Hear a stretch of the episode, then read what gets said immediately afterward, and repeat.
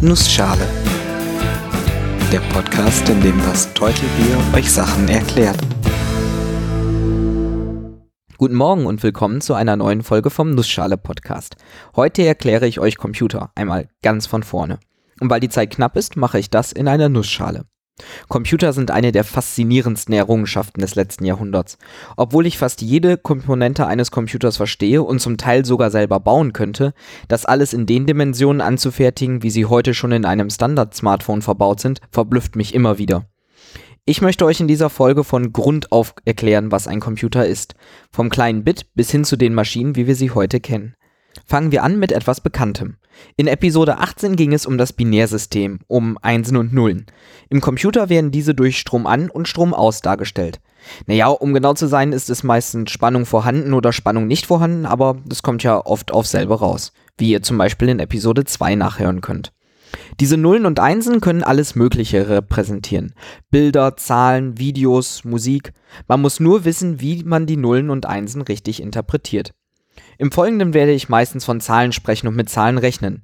Denn wie man aus Nullen und Einsen Zahlen macht, hatte ich ja schon in Episode 18 erklärt. Im Prinzip war das auch das, was die allerersten Computer gemacht haben. Sie waren quasi Taschenrechner, nur dass sie so groß waren, dass sie extra eigene Räume brauchten. Das erste, was man machen möchte, ist die Zahlen zu speichern. Und zwar so, dass sie auch noch da sind, wenn mal der Strom weg war. Das macht man meistens mit Magneten. Diese kann man so benutzen, dass sie in die eine Richtung zeigen, wenn Strom da ist und in die andere, wenn keiner da ist. Strom an, Strom aus, Magnet in die eine Richtung, Magnet in die andere Richtung. 1 und 0. In normalen Festplatten, wie sie lange Zeit Standard waren und zum Teil auch heute noch existieren, gibt es sehr dünne Scheiben und einen kleinen Arm, wie bei einem Schallplattenspieler. Dieser Arm ist in der Lage, eine bestimmte Stelle auf der Festplatte anzufahren und magnetisch umzudrehen, aus der 0 eine 1 machen oder umgekehrt. Dabei können sich die Scheiben drehen und die Spule den Arm hoch und runter fahren. So kann man dann jede Position, jedes Bit auf der Festplatte erreichen und entweder auslesen oder schreiben. Das funktioniert natürlich nur recht langsam. Es kann vorkommen, dass sich die Scheibe einmal komplett drehen und der Kopf ans andere Ende des Armes fahren muss, bevor man auf eine bestimmte Stelle zugreifen kann. Deswegen werden Magnetfestplatten hauptsächlich benutzt, um Daten längerfristig abzulegen. Die Daten, auf die man häufiger zugreift, kommen in einen anderen Speicher, den RAM. Random Access Memory, auf Deutsch Speicher mit beliebigem Zugriff. Bei diesem Speicher kann man jede beliebige Stelle sehr, sehr schnell erreichen. Das macht ihn natürlich auch wesentlich teurer. Deswegen hat man oft nur wenig RAM und nutzt diesen als Arbeitsspeicher, also Speicher für Daten, auf die häufig oder schnell zugegriffen wird. Meistens also die Daten, an denen man gerade arbeitet. Bis jetzt haben wir nur Daten abgelegt, schön und gut. Was einen Computer aber so besonders macht, ist seine Fähigkeit, mit diesen Daten zu rechnen. Die Grundrechenoperationen eines Computers sind logische Verknüpfungen. Dazu zählen vor allem die Funktionen und, oder oder nicht. Letzteres ist einfach zu erklären. Nicht 0 ist 1 und nicht 1 ist 0. Man kann sich das auch super mit wahr und falsch vorstellen. Nicht wahr ist falsch und nicht falsch ist wahr. So versteht man auch sehr schnell, was oder bedeutet. Gucken wir uns mal die logische Formel a oder b an. A und B können dabei entweder 0 oder 1 sein, entweder wahr oder falsch. A oder B ist genau dann wahr, wenn A wahr ist oder B wahr ist oder beide. Und A oder B ist falsch, wenn sowohl A als auch B falsch sind. A und B ist genau dann wahr, wenn A wahr ist und B wahr ist und sonst immer falsch. 0 oder 1, wahr oder falsch, Strom an oder aus. Es gibt bestimmte Bauteile, die einen Stromkreis erzeugen, der zwei Eingänge hat und einen Ausgang. Und der Ausgang ist dann zum Beispiel die logische Verknüpfung Eingang 1 oder Eingang 2. Oder Eingang 1 und Eingang 2. Man kann auch beliebige andere Bauteile für logische Operationen machen, zum Beispiel das XOR-Bauteil.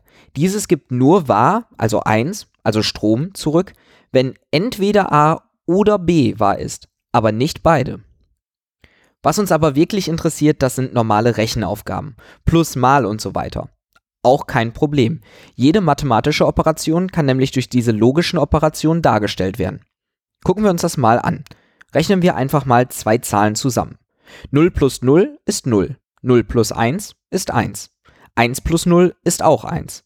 Und 1 plus 1 ist 2, beziehungsweise im Binärsystem 1, 0. Jetzt fällt uns auf, dass die letzte Ziffer der Summe, beziehungsweise die einzige Ziffer der Summe, genau dann 1 ist, wenn entweder der erste Summand oder der zweite Summand 1 ist und der jeweils andere 0. Wenn ich zwei Zahlen addiere, ist die rechte Stelle im Binärsystem also nichts anderes als das oben beschriebene XOR-Bauteil. Und ich habe nur dann eine zweite Ziffer, die 1 ist, wenn ich 1 plus 1 rechne. Das ist dann nichts anderes als das Und-Bauteil. Zugegeben, zwei Ziffern zusammen zu addieren ist jetzt nicht so schwer. Aber auf genau diese Art und Weise lassen sich auch logische Formeln für beliebige andere Zahlen und beliebige mathematische Operationen finden. Und all das kann man dann in einer elektrischen Schaltung nachbauen. Zugegeben, diese Schaltung kann sehr, sehr komplex werden. Aber das Prinzip habe ich gerade erklärt und der Rest ist eigentlich Fleißarbeit. Eine solche Schaltung, die logische und mathematische Operationen berechnet, nennt sich ALU, Arithmetic Logic Unit. Diese ist meistens Teil einer CPU, Central Processing Unit, des Prozessors. Der Prozessor hat ein paar Speicherbereiche, auf die er sehr schnell zugreifen kann. Aus diesen kann er dann Zahlen entnehmen, mit diesen von der ALU irgendetwas ausrechnen lassen und das Ergebnis wieder irgendwo hinschreiben. Sie ist damit das Kernstück des Computers, das Bauteil, das die Berechnung durchführt, die die Computer so mächtig machen.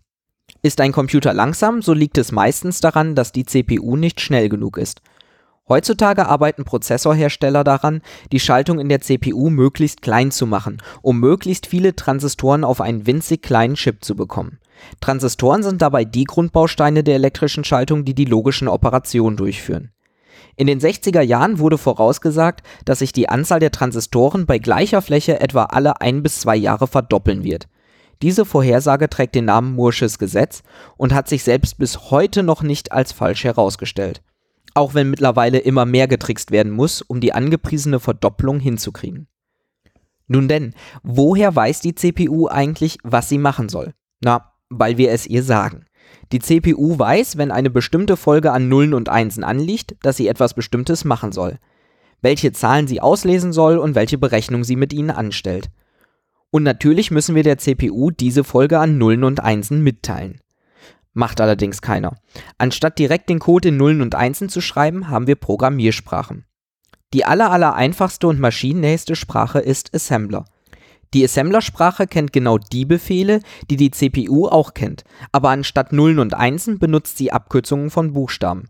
Zum Beispiel ADD R1 R2, wenn die Zahlen R1 und R2 addiert werden sollen. Oder SUB R3 R4, wenn R4 von R3 subtrahiert werden soll. Ich habe schon in Assembler programmiert und ich muss zugeben, es ist eine ziemliche Kleinstarbeit. Stattdessen abstrahiert man lieber immer weiter. Man benutzt eine andere Programmiersprache, die leichter zu bedienen ist. Diese Sprachen werden dann von einem sogenannten Compiler immer wieder automatisch in Assembler-Code übersetzt und der Assembler-Code wieder in Nullen und Einsen. Und diese Nullen und Einsen kann die CPU lesen und daraus Sachen berechnen. Ganz zu Beginn des Computers hat man wirklich nur Befehle in eine Textzeile geschrieben. Der Computer hat gerechnet und dann Text zurückgegeben. Heute haben wir grafische Benutzeroberflächen und Betriebssysteme, die uns die Arbeit so weit erleichtern, dass man als normaler Benutzer meistens gar keine Programmiersprache mehr braucht. Und natürlich ist auch die Hardware immer komplexer geworden. Neben CPU und RAM gibt es Grafikkarten, die berechnen, was auf dem Bildschirm zu sehen ist, Soundkarten, die sich um den Ton kümmern und natürlich Anschlüsse, die die Kommunikation mit USB-Sticks oder über das Internet ermöglichen. Aber im Prinzip basiert alles auf logischen Operationen, die von elektrischen Schaltungen durchgeführt werden. Gewaltig vielen logischen Operationen in sehr, sehr winzigen elektrischen Schaltungen. Ich hoffe, ich konnte euch kurz und knapp erklären, wie ein Computer aufgebaut ist. Wenn ihr Fragen, Kommentare oder Themenwünsche habt, schaut doch mal auf der Webseite www.nussschale-podcast.de oder auf Twitter bei @nussschalepod vorbei.